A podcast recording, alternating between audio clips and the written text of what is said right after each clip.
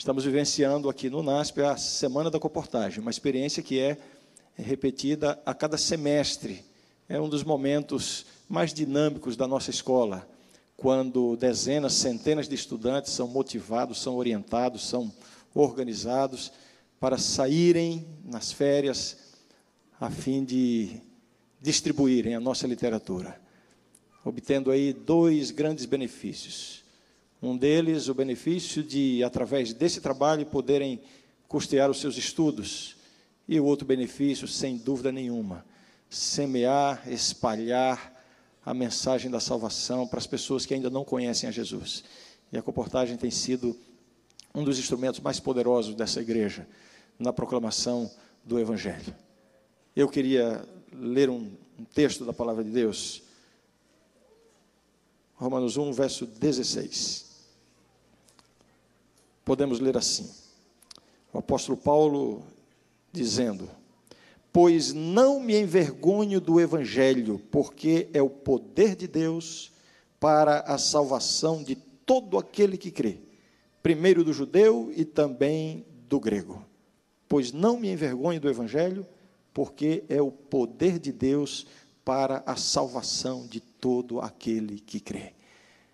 Aqui está falando basicamente de duas dimensões: a dimensão daquele que prega o Evangelho com ousadia, daquele que apresenta a palavra de Deus, daquele que testemunha do amor de Deus, através das inúmeras ferramentas que Deus disponibiliza para o seu povo. Não me envergonho do Evangelho. E a outra dimensão, a dimensão daqueles que recebem o Evangelho, que recebem essa pregação. E então o Evangelho é identificado aqui como sendo o poder de Deus para a salvação de todo aquele que crê. É impossível receber o contato do Evangelho sem experimentar esse poder de Deus. Este é o Evangelho. O Ministério das Publicações é uma ferramenta poderosa, como eu já disse, nas mãos de Deus e através da igreja para a proclamação desse Evangelho. Hoje eu me sinto aqui é, duplamente privilegiado Privilegiado porque, como pastor dessa igreja, ocupo este púlpito. E privilegiado, em segundo lugar, porque, apesar de ser o pastor dessa igreja, estou aqui como um pregador convidado. É, o grupo de líderes de publicações que organiza, esse grupo que organiza é, essa programação durante, durante a semana, me estendeu a honra de dirigir a palavra à igreja, né, tendo como motivação esta, esta ferramenta, ou ou, enfim, esse instrumento da igreja que é o Ministério de Publicações. A razão pela qual é, recebo esse convite, entendo, é porque também, em minha experiência, é exemplo da experiência de tantos dos que aqui estão. Jovens estudantes, pastores, obreiros, alguns mais jovens, outros mais idosos, que passaram pela comportagem. E eu gostaria apenas de compartilhar um pouco com a igreja é, a bênção que o Ministério de Publicações exerceu na, na minha vida como, como um filho de Deus. Eu não sei se todos já ouviram um pouco da minha história. Eu nasci numa família pobre no interior do Nordeste, lá no interior do interior de Pernambuco. Aos seis anos de idade, meus pais se mudaram para São Paulo e nós fomos morar, literalmente, no morro na periferia de São Paulo, no ABC Paulista. Tive uma infância muito pobre, mas uma infância muito simples, é, minha família não, não, não, não frequentava nenhuma igreja, não éramos religiosos, éramos de origem católica, mas não, não tínhamos nenhuma prática religiosa. E assim nós crescemos. Como eu já disse algumas vezes aqui, meus pais tiveram dez filhos. E eu sou, cada vez que eu digo isso, alguém se assusta um pouco, né? Eu sou o décimo deles. Portanto, vivíamos ali. Eu tive uma infância é, bastante típica de, de, um, de, um, de uma criança, de um juvenil, um adolescente que cresce no morro da periferia de São Paulo. Aos 14, 15 anos de idade, eu fui iniciado nas drogas, isso comprometeu os meus estudos. Eu não vou me delongar muito nessa experiência. É, resumindo, aos aos 18 anos de idade, eu estava sem estudar. Havia concluído, alguns anos antes, a sétima série do ensino fundamental. não via nenhuma, nenhuma perspectiva para a minha vida. Foi um momento de, de muita apreensão, um momento de, de muita angústia na minha vida. Um jovem com 18 anos de idade, tendo uma noção do que é o futuro, mas cada vez que eu olhava para o meu futuro, eu via um, um túnel sem nenhuma luz no fundo. Depois de tantos esforços de para abandonar, enfim, essa vida, esforços frustrados, enfim, finalmente eu vou resumir a história, porque esse não é o foco da, do que eu quero contar hoje. Aos quase 19 anos, faltavam talvez algumas semanas para eu completar 19 anos de idade, é, através do meu irmão mais velho, que já era da igreja fazia muitos anos, eu tive contato com o livro Desejado de Todas as Nações. E através da leitura desse livro e de uma experiência muito intensa com Deus, em uma noite, uma madrugada, eu entreguei minha vida a Deus e experimentei uma transformação profunda. Minha vida deu um giro de 180 graus. Agora estava eu, precisava sair do ambiente onde vivia, enfim, por causa das circunstâncias em que vivia, a questão das drogas e outras coisas, eu não poderia continuar vivendo ali com essa nova vida que agora eu, eu estava experimentando. Primeiro pensamento: vou para o internato.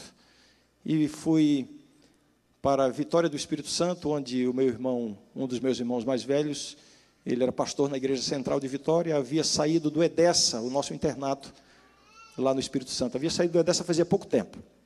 Ele eh, tinha sido pastor lá no Edessa.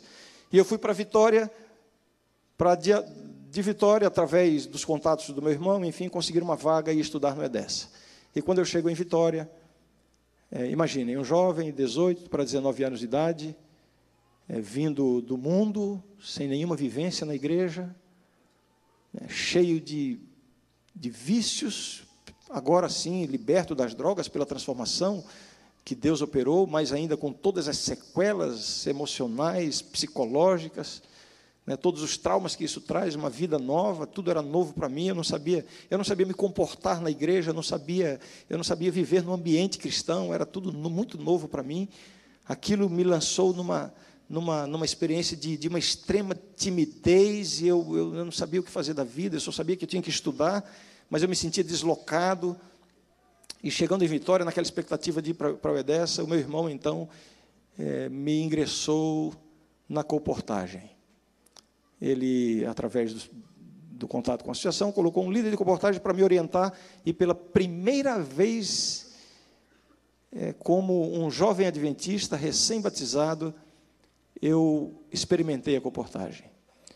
Numa grande cidade, confesso que com muita dificuldade, mas ali, naquela minha primeira experiência, é, evidentemente, por causa de todas as minhas limitações e condições, circunstâncias em que eu vivia, eu, eu, não tive o sucesso que gostaria de ter, mas ali eu já obtive as primeiras condições, foram os primeiros passos para que eu pudesse estudar no internato.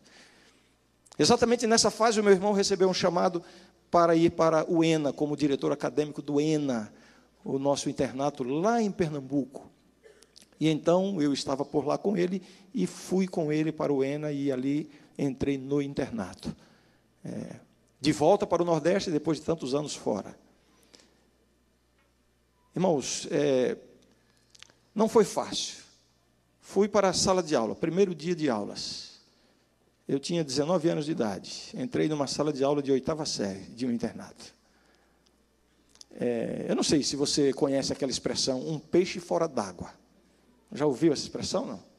Um peixe fora d'água. Eu era o maior da turma, todo mundo me olhava, quer dizer, nem sei, hoje eu penso, talvez nem olhasse, mas eu tinha a impressão que todo mundo me olhava. Eu tinha a impressão que cada professor que entrava na sala de aula ficava me observando. Eu, eu não sabia onde meter a cara cada dia, era um, era um drama para mim. E ali estava eu nessa nova experiência, completamente deslocado.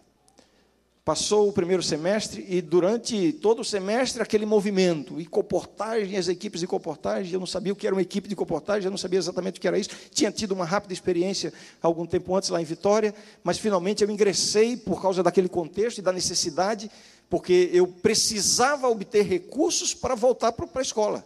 Não era uma questão, eu não tinha alternativa, não era uma questão assim, ah, eu vou experimentar se dá certo. Se eu não saísse para comportar, se eu não obtivesse algum recurso, eu não, não teria condições de voltar. E então, pela primeira vez, eu ingressei numa equipe de comportagem. e fomos para a cidade de São Luís, no Maranhão. Mais uma vez, eu queria que você se lembrasse daquela expressão, um peixe fora d'água. Eu ali numa equipe de comportagem, um jovem recém-formado, cheio de, de, de, enfim, todas as sequelas de uma vida no mundo, numa fase de adaptação. Entrei na comportagem e talvez como nunca na minha vida, eu senti a, aquilo que a gente chama de dependência de Deus. Dependência de Deus. Primeiro dia da campanha, prospecto na mão, todas as orientações, todo o treinamento, toda a motivação, um mapa na mão, a orientação, eu tinha que sair agora para o campo. Que drama para mim. Que luta, que angústia. E ao mesmo tempo, completa dependência de Deus. E eu me lembro emocionado como Deus foi abençoando as coisas. É, minha primeira oferta, é, eu vendi uma coleção e aquilo foi uma motivação, uma luta tremenda, mas fomos seguindo. Naquelas, naquele período de férias, minha, minha primeira campanha de comportagem, Deus me deu a bênção de ter sido o campeão de vendas da equipe. E eu era talvez o único estudante do ensino fundamental, a, a grande maioria do, dos componentes da, da, da, da, equipe eram, eram estudantes de teologia, porque o seminário de teologia estava ali no ENA. E eu, eu me sentia tão pequeno, tão despreparado, tão inferior. Eu acho que eu era até meio complexado em relação a isso, e justamente por esse sentimento vinha aquela sensação da dependência de Deus, uma consagração tremenda na base da oração e do trabalho e saindo. E Deus me deu a bênção, a alegria de ser campeão de vendas da equipe. Eu voltei, tive possibilidades de pagar a escola, de continuar meus estudos, um sentimento de, de vitória vitória, uma coisa que eu nunca tinha experimentado na minha vida. Eu me achava tão incapaz por causa do meu passado, né, da, minha, da minha infância, adolescência, enfim, da forma como eu, como eu vivi na, na, na minha adolescência. E agora, vivendo uma experiência de honra, de, de sucesso, aquilo foi algo extraordinário para mim. Mas é, esse era apenas o começo das surpresas que Deus havia separado para mim. O líder da equipe, daquela equipe, enfim, terminamos a campanha e já ficou uma coisa meio combinada assim, de nas próximas férias aquela mesma equipe ir com as mesmas pessoas, enfim. O líder da equipe era um estudante de teologia que estava no quarto ano de teologia, portanto era a sua última campanha. E a missão na época pediu que ele indicasse alguém para substituí-lo como líder da equipe. Por alguma razão ele indicou o meu nome. E faltando alguns meses para o período de férias, eu recebi então o convite da, do departamental da missão para que eu liderasse a equipe de comportagem. Ora, se eu já me sentia tão pequeno, tão insuficiente, tão incapaz para sair para comportar, imagine agora como é que eu, que, eu, que eu comecei a me sentir com aquele desafio de ser o líder da equipe. E mais uma vez o sentimento de dependência de Deus. Trabalhamos, reorganizamos a equipe, saímos nas férias, Deus nos deu a alegria, Deus nos deu a bênção de termos sido a equipe campeã de vendas daquele período. Enfim, eu não vou contar todas as minhas histórias de comportagem, mas eu eu quero dizer que durante meu período de estudante, finalmente depois concluí o ensino médio, conheci a Mara. Quando eu entrei no primeiro ano do, do ensino médio, do segundo grau na época, no ano seguinte ao que eu cheguei ao ENA. Cheguei ao ENA em 1984 para cursar a oitava série. Em 1985, completei 20 anos para entrar no, no ensino médio. Naquele ano, chegou a Mara Núbia, lá no ENA, para estudar teologia. E, e, eu me lembro que uma primeira vez que eu vi a Mara, bom, isso aqui não faz parte da mensagem de hoje, eu não tinha planejado. Não, então não interessa para vocês, né? Deixa eu mudar de assunto. Ah, conta, né? Eu estava assim no prédio central com um amigo, um colega de quarto, e a gente estava conversando, e lá vem a Mara passando assim pela Alameda, pela, pela Alameda Central da escola, eu nunca tinha visto.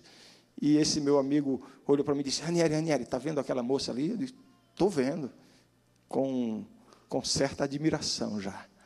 E ele disse assim: Olha, dá para ser tua namorada. Bem, esse é um assunto que eu conto depois.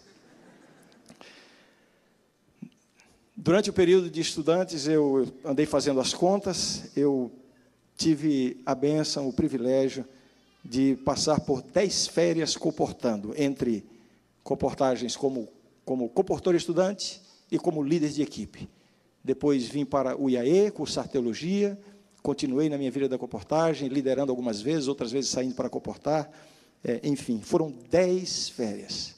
Eu não vejo no período de formação pelo qual eu passei durante esses anos de escola Um período em que Deus precisou é, é, é, aparar tantas arestas na vida de um jovem que foi que, que cresceu no mundo acostumado com, com o pecado, com as drogas. Deus precisava fazer um trabalho na vida desse jovem de, de, de, de, né, de, de aparar as arestas e corrigir vícios, enfim.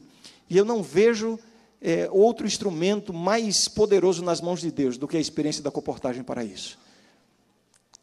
É, a comportagem oferece, oferece para nós diversas modalidades para se trabalhar, tem para todo gosto. Né? E eu andei pensando e relembrando a minha vida de comportor, eu acho que eu experimentei todas as modalidades de comportagem. Eu comportei de casa em casa, eu comportei no comércio, eu comportei como, como, como é, com assinatura de revistas, comportei em escolas? Aliás, uma, uma experiência interessante que eu tive numa cidade do interior, fui comportar e estava muito difícil, uma cidade né, daquelas que a gente dizia assim, o campo estava muito duro, estava difícil, e a gente ali em oração e não conseguia vender, e de repente me veio a ideia de, de, de eu estava comportando com um companheiro, de trabalhar nas escolas, e que livro nós vamos vender nas escolas, e escolas públicas, e a, a CPB tinha lançado, fazia pouco tempo, um, um pequeno livro intitulado Namoro no Escuro, Namoro no Escuro, do pastor José Carlos Eblin, que é membro aqui da nossa comunidade. E aquele, aquelas férias foi uma das mais exitosas para mim. Né? Vendendo livro Namoro no Escuro em escolas públicas. Experiências extraordinárias. Né? Comportei fazendo palestras em empresas, no, principalmente no período em que estava estudando teologia. É, procurei me especializar nessa modalidade de comportagem. Deus foi me abençoando. Comprei uma moto. Eu era estudante de teologia. Vocês me veem andando de moto por aqui, isso não é novidade na minha vida, eu sou motoqueiro desde de há muito tempo atrás, e eu me lembro que, eu acho que em 1990, 1989, eu estava no segundo ou terceiro ano de teologia, e, e comprei uma moto, uma XLX 350 cilindradas, era a moto que eu usava para sair por aquela grande São Paulo, visitando empresas e comportando, e Deus me abençoando, e, e esse foi, essa foi a forma como Deus me manteve nos estudos, e, enfim, Deus me abençoou para que eu me tornasse um pastor e pudesse servir a igreja. Agora eu queria dizer uma coisa que talvez até contrarie um pouco a expectativa daqueles que me convidaram para, para falar e dar a motivação da comportagem. Eu confesso para vocês que eu sentia uma tremenda inveja de algumas pessoas, de alguns estudantes, até mesmo da minha equipe, eh, de quem eu era, eu era líder. Eu sentia uma, uma, uma inveja quando eu via aqueles jovens estudantes ansiosos por chegarem às férias para saírem para comportar com aquela motivação, aquela disposição e fazendo planos. Eu quero confessar perante a igreja que todas as bênçãos que eu recebi na comportagem foram realmente bênçãos de Deus, mas era uma experiência que era meio contra a minha natureza. Como era difícil para mim sair, bater numa porta oferecer um livro e ir numa empresa fazer uma palestra. Como era difícil, era uma coisa que contrariava a minha natureza. Cada vez que ia chegando o final do semestre, eu já começava a perder o sono, uma, uma um, como é que diz, uma, uma gastura aqui na barriga, cada vez que eu lembrava ter que sair para as férias, ter que sair para comportar. Algo contra a minha natureza, mas eu não tinha alternativa. Ou ia, ou ia. Não havia possibilidade de encontrar recursos de outra forma. Então eu quero dizer para aqueles que às vezes se sentem temerosos, que às vezes se sentem na dúvida, ah, eu não sei se isso é para mim. Olha, não era para mim também, mas foi para mim com a bênção de Deus. Esta é uma obra que não foi idealizada pelos seres humanos. Essa é uma obra que foi idealizada por Deus. Deus orientou a sua igreja, esse é um plano de Deus para os estudantes que frequentam as nossas escolas. Este é um plano indicado por Deus. Eu gostaria de mostrar para vocês dois ou três textos aqui do Espírito de Profecia que falam sobre esta, esta obra. O Senhor instituiu um plano pelo qual muitos dos estudantes de nossas escolas podem aprender lições práticas indispensáveis ao sucesso futuro. Ele nos tem dado o privilégio de manusear preciosos livros que têm sido dedicados ao progresso de nossa obra de saúde e de educação no próprio manuseio desses livros, os jovens encontrarão muitas experiências que lhes ensinarão como tratar com problemas que os esperam nas regiões distantes. Vejam, a obra que Deus faz na vida dos estudantes que se dedicam a essa obra. Durante sua vida escolar, em contato com esses livros, muitos aprendem como aproximar-se cortesmente do povo e como exercer tato na conversação com eles em diferentes pontos da verdade presente. Ao alcançarem certo grau de êxito financeiro, alguns aprenderão lições de poupança e economia que lhes serão de grande vantagem quando forem enviados como missionários. Vejam a obra extraordinária, a transformação, a mudança de vida que Deus opera na vida dos estudantes que se dedicam a essa obra. E eu digo isso como alguém que viveu essa experiência. Alguém que era, eu diria assim, era completamente inadequado para, para, enfim, essa vida que eu tenho hoje como pregador, como ministro do Evangelho. Mas Deus, de alguma forma, através da comportagem, e outros recursos, evidentemente, fez essa, essa preparação. Pode passar o próximo texto, por favor? Foi-me concedida luz especial em relação à obra da comportagem, e a impressão e o fardo não me abandonam, dizia a irmã White. Esta obra é um meio de educação, é uma excelente escola para os que se estão habilitando para o ministério. Eu não sei se, porventura, há algum estudante de teologia aqui que, que pretende se se preparar para o ministério sem passar pela experiência da comportagem. Pois se houver algum aqui, eu diria enfaticamente: coloque isso aqui nos seus planos, faz parte da preparação do pastor, da preparação para, para o ministério. O texto continua dizendo: os que assumem esta obra, os que assumem, acho que tem algum erro aí, os que assumem esta obra como devem, perfeito, colocam-se onde aprendem de Cristo e seguem seu exemplo. Anjos são comissionados a ir com os que assumem esta obra na devida humildade. E nós já ouvimos tantas histórias, né? De um comportor que chega sozinho no lugar e depois as pessoas perguntam: escuta, onde, estava, onde está o seu companheiro que chegou com você? E alguns dizem: é, isso é história de comportor. E eu quero enfatizar e confirmar: realmente, isso é história de comportor. Deus comissiona anjos para acompanharem. Temos mais um texto, se eu não me engano. As publicações devem ser multiplicadas e espalhadas como folhas de outono. Esses mensageiros silenciosos, quem são os mensageiros silenciosos? Os livros estão iluminando e modelando a mente de milhares em todo o país e em todo o clima. Próximo texto, é o último dessa série de textos que eu quero apresentar para vocês. Meus irmãos e irmãs, lembrai-vos de que um dia estareis em pé diante do Senhor de toda a terra, para dar contas das ações praticadas no corpo. Então vosso trabalho aparecerá como em realidade é a vinha é grande e o Senhor está chamando obreiros. Não permitais que coisa alguma vos, impe vos impeça de salvar almas. A comportagem é o meio mais bem sucedido de ganhar almas. Não o quereis experimentar? Não o quereis experimentar? E eu chamo atenção nesse texto, quando diz assim: Então vosso trabalho aparecerá como em realidade é. Eu, eu tenho uma, uma expectativa muito grande de, chegando na eternidade, se Deus me der essa graça de estar lá, de conhecer um pouquinho, talvez, das histórias extraordinárias que aconteceram a partir dos livros que Deus me deu o privilégio de distribuir através da comportagem centenas, talvez, certamente milhares de livros. Não faço ideia dos resultados que esses livros proporcionaram na vida de tantas pessoas, mas eu tenho certeza de uma coisa: muitos milagres aconteceram. Essa é a experiência comum na comportagem. Eu quero contar rapidamente para você, para vocês, a experiência de dois jovens comportores estudantes de teologia. Dois jovens comportores foram para o Rio Grande do Sul 1957. Saíram do IAE São Paulo. Dois jovens foram para a cidade de Novo Hamburgo realizar a sua, a sua comportagem no período de férias para, enfim, voltarem e continuarem seus estudos.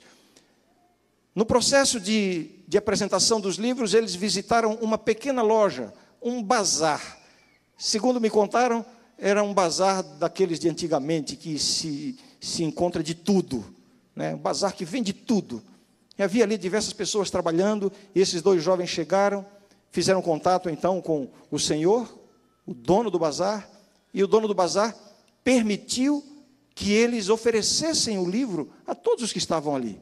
E não somente isso, o dono do bazar acompanhou os estudantes, motivando as pessoas a comprarem. Enfim, todos, todas as pessoas que estavam ali compraram o livro desses, desses dois estudantes. Como forma de gratidão, ao saírem da cidade para voltar para a escola, esses jovens comportores levaram para o dono do bazar, deixaram lá no bazar como um presente. O conflito dos séculos, o grande conflito.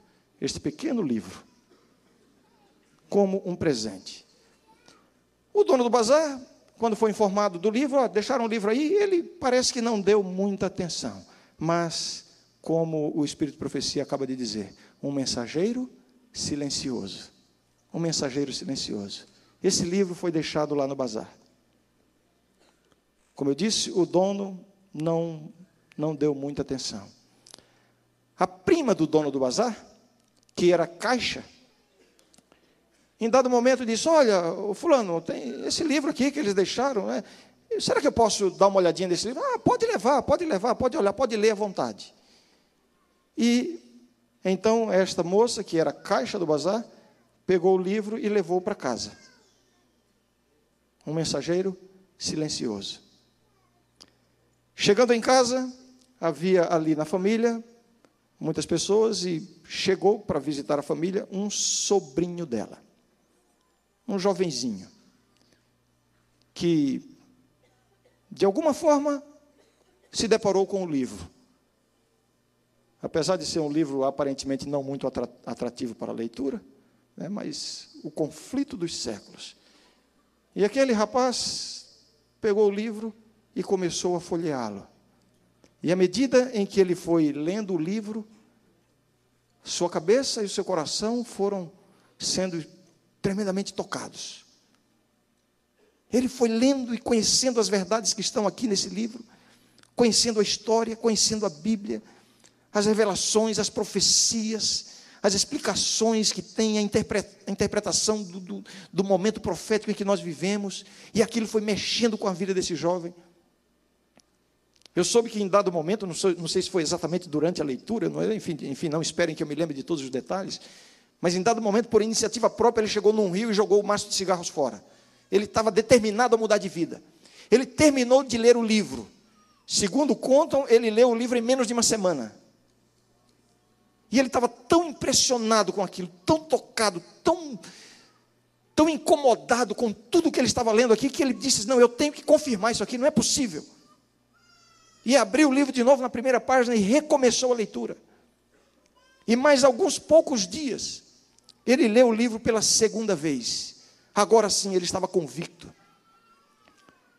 Conheceu a mensagem da salvação. Entregou sua vida a Jesus. Eu agora tenho que conhecer essa igreja. Procurou a igreja. Procurou o pastor. Recebeu as orientações finais e foi batizado. Conta-se que ele estava em determinado lugar, me parece que na casa de, de alguém da igreja, uma reunião, enfim. E ele viu uma jovem o nome dele, esse jovem se chamava Elmo. Ele viu uma jovem, ele nunca tinha visto aquela moça. E de longe, quando ele viu aquela moça, bom, eu sei o que é isso, né? Porque aconteceu quase a mesma coisa comigo quando eu vi a Mara naquele dia lá no Ena. Ele olhou para aquela moça e pensou consigo: esta é uma boa moça para casar comigo. Poucos dias depois, ele teve a oportunidade de se aproximar dessa jovem ela era obreira bíblica de uma série de conferências do pastor Enoque de Oliveira. E eles se aproximaram, começaram a namorar. Certo dia eles estavam num almoço, no meio da família, me parece que já estavam noivos nessa época, E ele, esse, esse rapazinho que havia lido o livro, experimentado uma transformação profunda em sua vida, ele, ele era filho único, aliás, ele era filho único. E ele disse assim na frente de todo mundo: Eu quero ter seis filhos. E olhou para Esther. A Esther parece que estremeceu um pouquinho assim. Você topa? E ela disse: Mas como não? Não sei se foram essas exatamente as palavras. Se casaram, extremamente dedicados à palavra de Deus, ao conhecimento das orientações de Deus, se depararam com a necessidade de morarem no interior, de se, se irem para um lugar onde pudessem servir mais a Deus, mudaram para o sítio e, quando estavam nas condições adequadas, enfim, decidiram colocar em prática aquele plano original de terem seis filhos. E aí começou: nasceu o primeiro, nasceu o segundo, o terceiro, o quarto, a quinta, o sexto e o sétimo. Seis homens, cinco homens e uma mulher.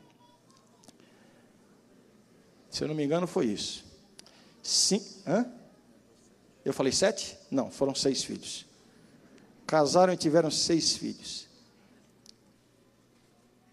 Este jovem pai, que já não era mais aquele jovenzinho que leu o livro Grande Conflito, era agora um, um homem de Deus convertido, colocando em primeiro lugar as coisas do céu, determinado a educar os seus filhos nos caminhos do Senhor e fazer deles instrumentos nas mãos de Deus para a pregação do Evangelho. Um dos filhos me dizia assim: o meu pai costumava dizer assim para a gente: olha, vocês querem fazer faculdade? Podem fazer a faculdade que quiserem, eu pago. Agora, se vocês quiserem estudar teologia primeiro, eu pago as duas faculdades. Todos estudaram teologia, dos homens.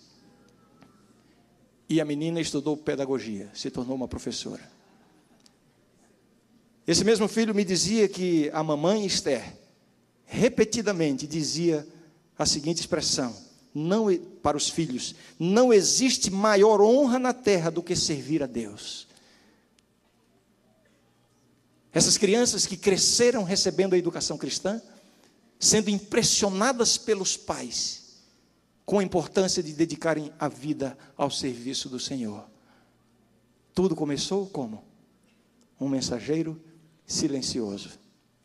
Um mensageiro silencioso. Quem são esses filhos? Só para vocês terem uma ideia da extensão dos resultados do trabalho, um trabalho simples, singelo daqueles dois jovens comportores que foram lá para o Rio Grande do Sul, que visitaram aquele bazar e que deixaram um livro de presente para o dono do bazar, que aliás nem deu tanta importância para o livro. Como resultado daquele livro, né? esta família, agora uma família inteira, seis filhos. O primeiro deles, Ronald, primeiro estudante missionário enviado pela divisão sul-americana ao campo missionário. Foi missionário em Ruanda, Angola, Moçambique, Quênia e Sudão, na América do Sul, na Bolívia, no Peru, e também atuou como missionário na Tailândia.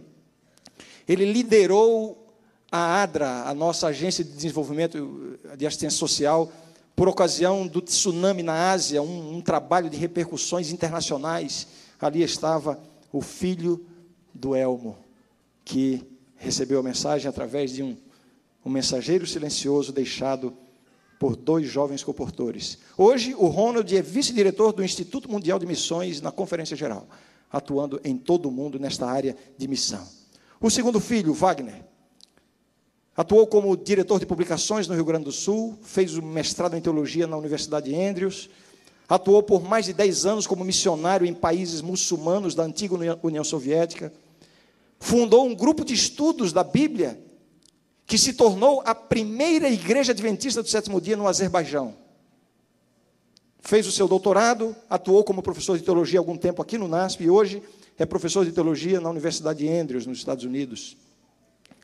A Lise estudou pedagogia, é professora no Colégio Adventista de Joinville, dedicando a sua vida ao ministério da educação adventista.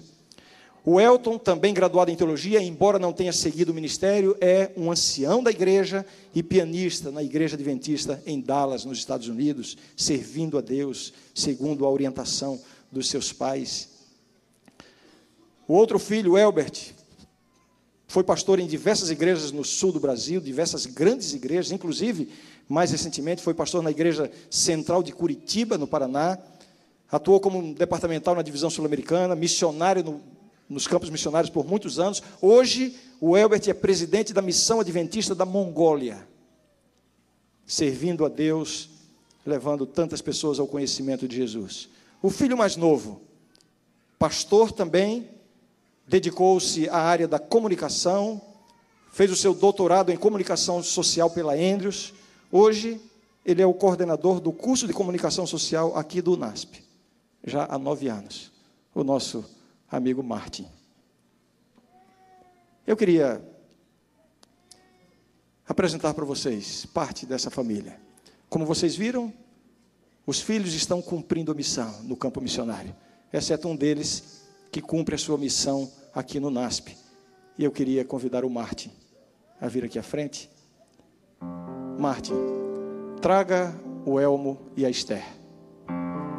Aquele jovenzinho que encontrou um livro nas estantes da casa da sua tia, em uma semana leu o livro O Grande Conflito duas vezes, foi transformado por Deus, tomou a decisão de servir a Deus, dedicou a sua vida.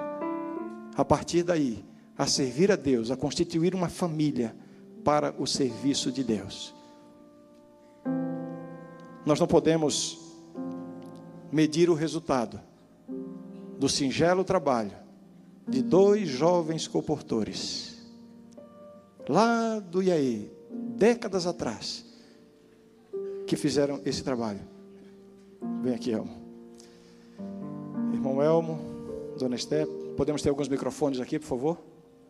Alguns microfones. Ah, já tenho aí. Muito obrigado por ter aceitado o nosso convite. Dona Esther, vem aqui, por favor, por favor.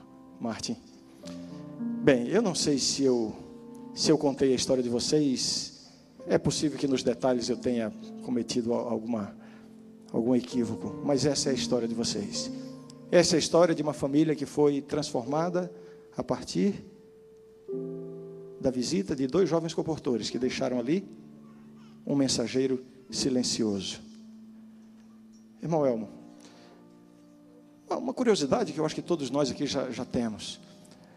O senhor pode comentar um pouquinho do seu sentimento quando o senhor lia pela primeira vez o conflito dos séculos, o grande conflito? Pega o microfone, por favor.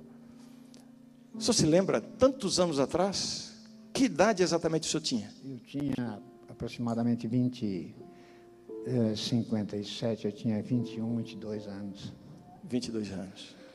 O senhor começou a ler, o senhor se lembra o que, que foi que começou a acontecer na sua vida? Lembro, sim, lembro. Era uma, uma impressão, diríamos assim, da breve volta de Jesus. E, e aquilo me impressionou demais. Eu não, eu não conseguia devorar, diríamos assim, o conteúdo o suficientemente para, diríamos assim, para me satisfazer. Eu queria cada vez ler mais. Eu lia ele dia e noite. E aproximadamente eu li ele inteiro, numa semana, assim.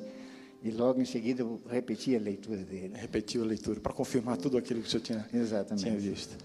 Dona Esther, a senhora se lembra daquele dia quando aquele jovem se aproximou da senhora, conheceu? A senhora lembra um pouquinho daquele momento? Lembro. Então, a gente conheceu, ele viajava e naqueles dias ele estava em Novo Hamburgo e foi fazer culto de pôr do sol na casa de um pastor onde eu parava. E ali no, nós começamos a conversar e graças a Deus, depois de dois anos, né, a gente casou. Mas ele já era batizado quando nós nos conhecemos. Fica aí o recado para as moças já era um jovem adventista batizado quando começaram a namorar. Me conte só um pouquinho assim. A senhora lembra aquele dia que ele disse assim: Eu quero ter seis filhos? Lembro exatamente. Como é que foi? É impossível esquecer, né? Imagina. Não foi fácil, mas tivemos os seis. Irmão Elmo, essa, essa esse seu desejo, essa sua dedicação em preparar os seus filhos para o serviço do Senhor. O senhor pode comentar um pouquinho sobre isso? Posso. Por favor. Posso. Bem, eu, através do Espírito de Profecia, eu aprendi que a melhor educação seria a educação, diríamos assim, no interior. Eu morava em Belo Horizonte, nessas alturas, e nós tínhamos três... O senhor tinha ido de Belo Horizonte para Novo Hamburgo visitar a sua prima, sua, sua tia, tia, quando o senhor viu não, o livro? Como é não, eu morava nesse, nesse tempo em Novo foi? Hamburgo. Em Novo Hamburgo, ok. Depois eu fui para Belo Horizonte, mas é, solteiro. E em Belo Horizonte eu exerci, o, o, comecei um trabalho de representação de calçados. Novo Hamburgo era uma cidade do capital do calçado, né? E fui para Aí lá. o senhor viu no Espírito Profecia a, a, importância, a vantagem de morar no interior. No interior. Isso é durante o nosso primeiro ano, tempo de, no primeiro tempo de casado. Inclusive, eu mandei vir dos Estados Unidos para um amigo um livrinho chamado-se Country Living. Vida no campo. Vida no campo, em inglês. E tive que até aprender inglês para ler aquele livrinho. Um pouco, naturalmente. Logo em seguida, foi traduzido por, por português.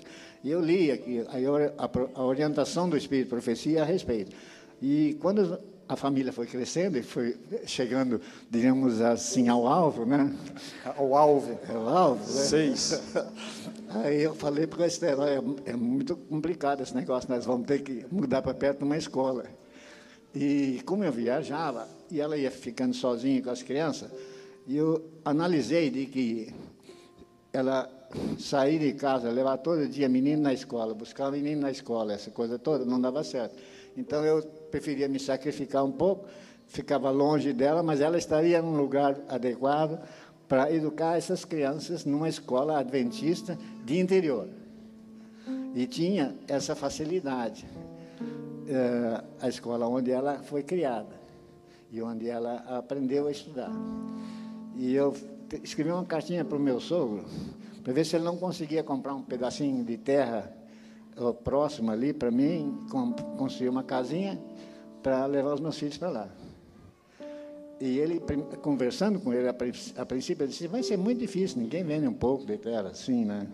Mas uns dois ou três meses depois, ele escreveu uma cartinha: olha, tem uma, uma área de terra aqui para vender do lado da minha aqui. Era uma, uma, um, o título de herança, e eu comprei, construí uma casa, e justamente ali os meninos foram para estudar escola. na escola adventista. Agora, dona Esther, me, me, conte aqui, me conte aqui o seguinte: o que, como é que a senhora se sente ao olhar hoje e ver os seus seis filhos servindo a Deus da maneira, na intensidade, na extensão como eles servem? Como é que a senhora se sente? a gente, mãe? eu penso que isso tudo, desde que eu era pequena, quando eu fui para o IACS, Deus já tinha aquele plano. Deus reservou o elmo para mim. Porque se não fosse ele, com toda, vamos dizer, a, a bagagem que eu já trazia de família, então eu não, eu não seria, os meus filhos não seriam o que são hoje. Agradecendo a este homem que leu esse livro maravilhoso, né, que os comportores venderam. Amém, amém. Martin, sim, pode falar, senhor. Não esquecer os comportores. Não, não, pode deixar. Martin, uma, uma, uma palavrinha sua como filho, alguma coisa que, que você tem na lembrança da influência dos seus pais na vida de vocês, uma palavrinha. É, o ano passado, eles completaram 50 anos de casados. Na verdade, esse ano, agora, no início do ano, em janeiro. E a gente fez uma reunião de família, todos estiveram presentes. Depois que os filhos se casaram, foi a primeira vez que os seis se encontraram com netos, filhos, noras, genros, agora em janeiro. E a gente pensou: que presente dar? Ou que, o que dizer? E nós chegamos a uma conclusão muito simples que o maior legado que a gente poderia fazer seria um reconhecimento pelo investimento que eles fizeram na educação.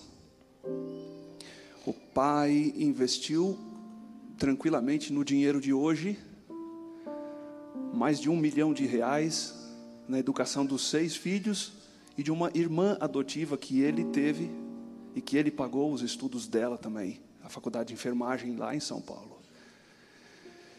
Ainda ano passado, quando eu terminar meu doutorado, ele me enviou um presente de 5 mil dólares para me ajudar com as minhas despesas lá. Isso foi comigo, que sou mais novo e começou com o mais velho, a crença de que a educação é a chave do futuro, mais a educação cristã. Na década de 60, lá na minha casa, já tinha a coleção inteira do Espírito de Profecia. Livros como esse.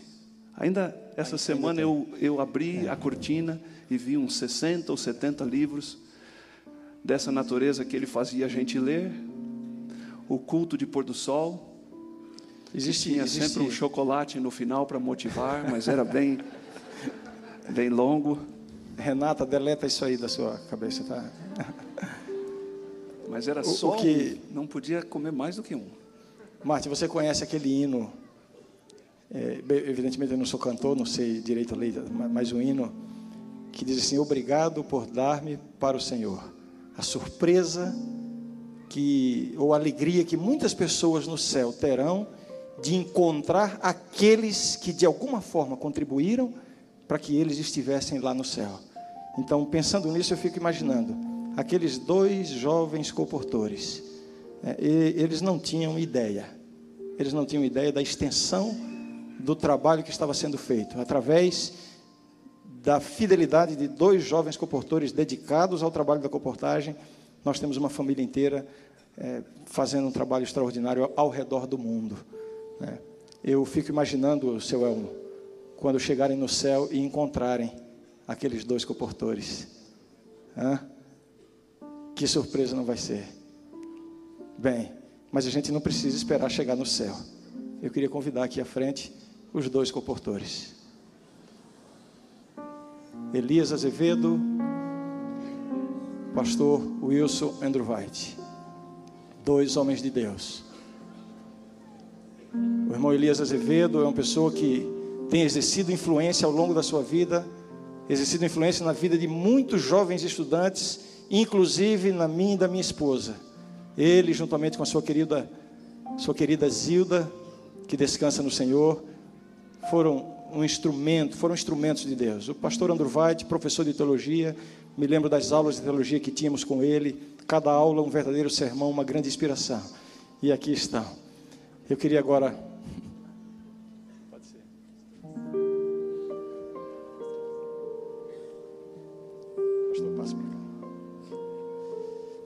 Eu não quero prolongar muito, mas Elias, em primeiro lugar, obrigado por ter aceitado o nosso convite, estar aqui com a gente. Uma palavrinha sua, o que é que você sente? Né? Qual é a emoção que dá ao, ao saber que aquela visita, aquele, aquelas férias, né, aquela visita trouxe resultados tão, tão extensos, tão, tão grandes? Como é que você se sente? Felicidade é ter tido a oportunidade de colportar, de colportar e de agora ver isso que está aqui. E ter arrumado com essa colportagem um esposo para minha prima. E ter esse grandão aqui como meu primo também. Isso é felicidade. Muito obrigado. Pastor André White, uma palavrinha sua vocês devem se lembrar daquela, daquele momento em que visitaram aquele bazar em 1957. O senhor consegue lembrar daquele momento? Lembro perfeitamente. O Elias também se lembra. Ali Deus realmente dirigiu, abriu as portas. O próprio gerente, ele ia influenciando as moças para comprar o livro. Eu me sinto muito feliz hoje, recompensado e eu quero dizer que depois de dois anos e meio, eu voltei para aquela cidade como pastor. Eu fui ser pastor ali da igreja. E a Ilse, que foi à caixa e fez o pagamento de todos os livros e que passou o livro para o irmão Elmo, ela foi a minha ovelha. Ela também foi batizada. Quando eu cheguei lá, ela já era batizada. A Ilse. A tia Ilse. Amém por isso. E A, a Bruna era a irmã dela, irmã dela, a mãe dela também já haviam sido batizados, por influência, naturalmente, da conversão dele. Que benção, que benção. Nós não pudemos ter aqui, evidentemente, os outros filhos, mas eu queria pedir um videozinho de dois minutos, onde é uma rápida mensagem de cada um deles, para vocês aqui à frente. Pode soltar o vídeo, por favor. Muitas vezes, de imediato, não entendemos por que certas coisas acontecem, quais os propósitos de Deus para cada um dos seus filhos. Deus, porém, tem uma resposta para tudo, mas essas respostas nós só conheceremos na eternidade. Estimado Pastor Wilson, estimado Elias, que alegria poder falar com vocês todos neste sábado. Vocês nunca imaginariam o alcance da mensagem que vocês deixaram no, no Bazar Avenida em Novo Hamburgo. Nós estamos muito felizes em saber que vocês dois participaram indiretamente é, da conversão do meu pai. Muito obrigado por terem levado a verdade até o meu pai. Eu também agradeço do fundo do coração por terem dado aquele livro ao tio Breno. De um modo miraculoso, ele foi parar nas mãos do meu pai e Deus pôde operar um milagre na vida dele. Comecei a educar meus filhos ali, na frente, digamos assim, de uma escola boa, onde eles praticamente enxergavam eu sair de casa e entrar na escola, e sair da escola e vir para casa. E assim eles estudaram o primeiro grau na frente da nossa casa, depois foram para o internato, no IACS, dali foram para o internato em São Paulo. Os cinco meninos se formaram em teologia e a menina em pedagogia. E na sua sabedoria, Deus não quis que aquele livro ficasse restrito apenas a uma cidade, a um estado ou a um país, mas Deus fez com que, através daquele livro, os seus servos, humildes mensageiros da esperança, pudessem ir a outros lugares do mundo. Nós todos comportamos e depois de estudar, eu fui trabalhar na África, América do Sul, Ásia, e agora estou na Conferência Geral treinando outros missionários a, a se adaptarem no campo onde eles vão servir. Acredito que na minha vida de comportor estudante vendi mais de mil livros O Grande Conflito. Eu também me tornei um pastor, fui departamental de comportagem e fui missionário em países muçulmanos do Oriente, na Ásia Central, por quase 10 anos. Trabalho no Colégio Adventista de Joinville, Santa Catarina, e também levo a mensagem aos meus alunos. Hoje sou professor de missão do Seminário de Teologia aqui na, na Universidade de Andrews. Eu tenho o privilégio de estar falando com vocês aqui da Mongólia, no norte da Ásia, onde eu dirijo os trabalhos da igreja na missão adventista da Mongólia. Isso apenas é uma representação daquilo que esse livro pode realizar quando distribuído. Na eternidade nós poderemos ver o resultado maior que isso tem causado. Eu quero agradecer a vocês por serem instrumentos desse poder maravilhoso que transforma vidas. Mas os planos de Deus são insondáveis. Ele já sabia de tudo. Agradeço pela parte que vocês é, fazem parte da vida do meu pai. Eu desejo que cada estudante do UNASP lembre que ao venderem livros, isto é muito mais do que um negócio. Isso é um plano de Deus para mudar a vida das pessoas para melhor. Eu também tenho absoluta certeza que os livros que vocês estão deixando ou estarão deixando farão a completa diferença na vida de muitas pessoas entre salvação e perdição. Que Deus use vocês. Vão na certeza de que o mais poderoso ser deste universo o nosso Deus Criador e Mantenedor estará ao lado de vocês e estará fazendo o melhor para que vocês possam levar esta esperança a muitos corações. Enquanto o Martin, o Martin canta este hino, eu queria, talvez isso provoque algum tumulto, mas eu pediria que o façamos da forma mais reverente possível. Eu queria convidar a todos os comportores estudantes a se locomoverem do lugar onde estão e virem aqui à frente nós teremos uma palavra, uma, uma palavra de oração, de dedicação, de consagração de vocês para a obra que vocês vão empreender dentro de mais algumas semanas. E todos aqueles que se sentirem tocados, se querem pedir ajuda de Deus para também tomar a decisão e se dedicarem, dedicarem uma parte do seu tempo à comportagem e querem ser, enfim, motivados por Deus, se junte a esse grupo durante esse hino, portanto, todos os comportores estão convidados a virem aqui. O pastor Geraldo Magela, juntamente conosco, vamos dirigir uma palavra de, de oração, consagrando e dedicando a obra que vocês vão desempenhar daqui a alguns dias. Sonhei que fui pro céu, um sonho tão real. Nas ruas de ouro eu andei, no lago de cristal. Ouvi um coro de anjos e eu também cantei. Foi quando um jovem me chamou chamou meu nome e eu olhei. Me perguntou: Você não lembra mais da loja do interior? Eu era só alguém ali, você um comportou. Você me ensinou a orar e me falou da cruz. Um dia então você orou e aceitei ao meu Jesus. Obrigado por dar-me pro Senhor. Hoje eu estou transformado. Obrigado por dar-me pro Senhor. Hoje eu sou tão feliz. Um rapaz chegou me dizendo: Você me trouxe luz, pois deu um livro a outro alguém, falando de Jesus.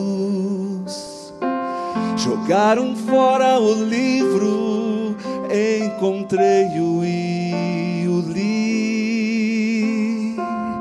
Jesus tem tão meu coração e por isso estou aqui. Obrigado por dar-me pro Senhor. Hoje eu estou transformado. Obrigado por dar-me pro Senhor. Hoje eu sou tão feliz. Um a um foram vindo, formando uma multidão. Vidas ganhas porque eu amei, tive fé e compaixão. Coisas simples e grandes que a vida ocultou. Na terra ninguém viu, mas o céu revelou.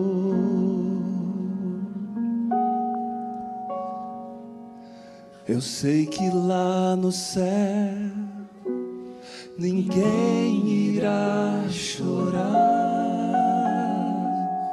mas acho que senti uma lágrima rolar. Jesus então chegou, tocou em minha mão disse, filho, obrigado por dar seu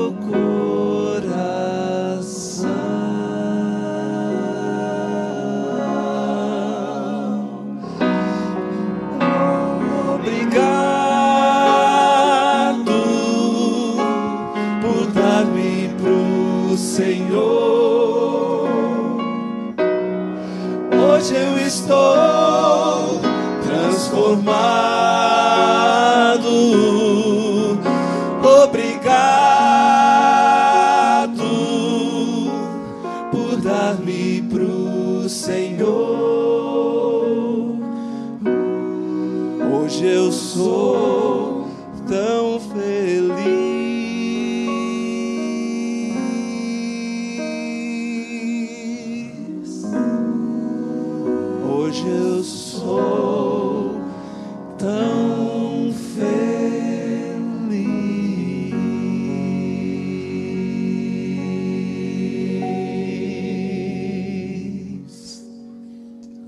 Orar.